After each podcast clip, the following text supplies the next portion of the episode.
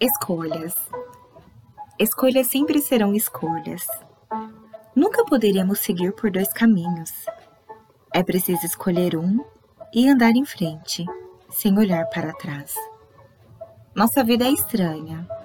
Muitas vezes nos deparamos com situações que nos fazem querer desistir de tudo, mas precisamos manter a fé, acreditando que o dia de amanhã será melhor do que o de hoje. Ao longo desse um ano, cresci muito. Pude perceber que sou mais forte do que eu mesma imaginava. Percebi que o sofrimento não nos mata, embora achei que ia morrer por muitas vezes. Cheguei no último estágio da dor que um ser humano pode suportar. Fechei os olhos e pedi: Deus, socorre-me, pois sem ti eu não aguento.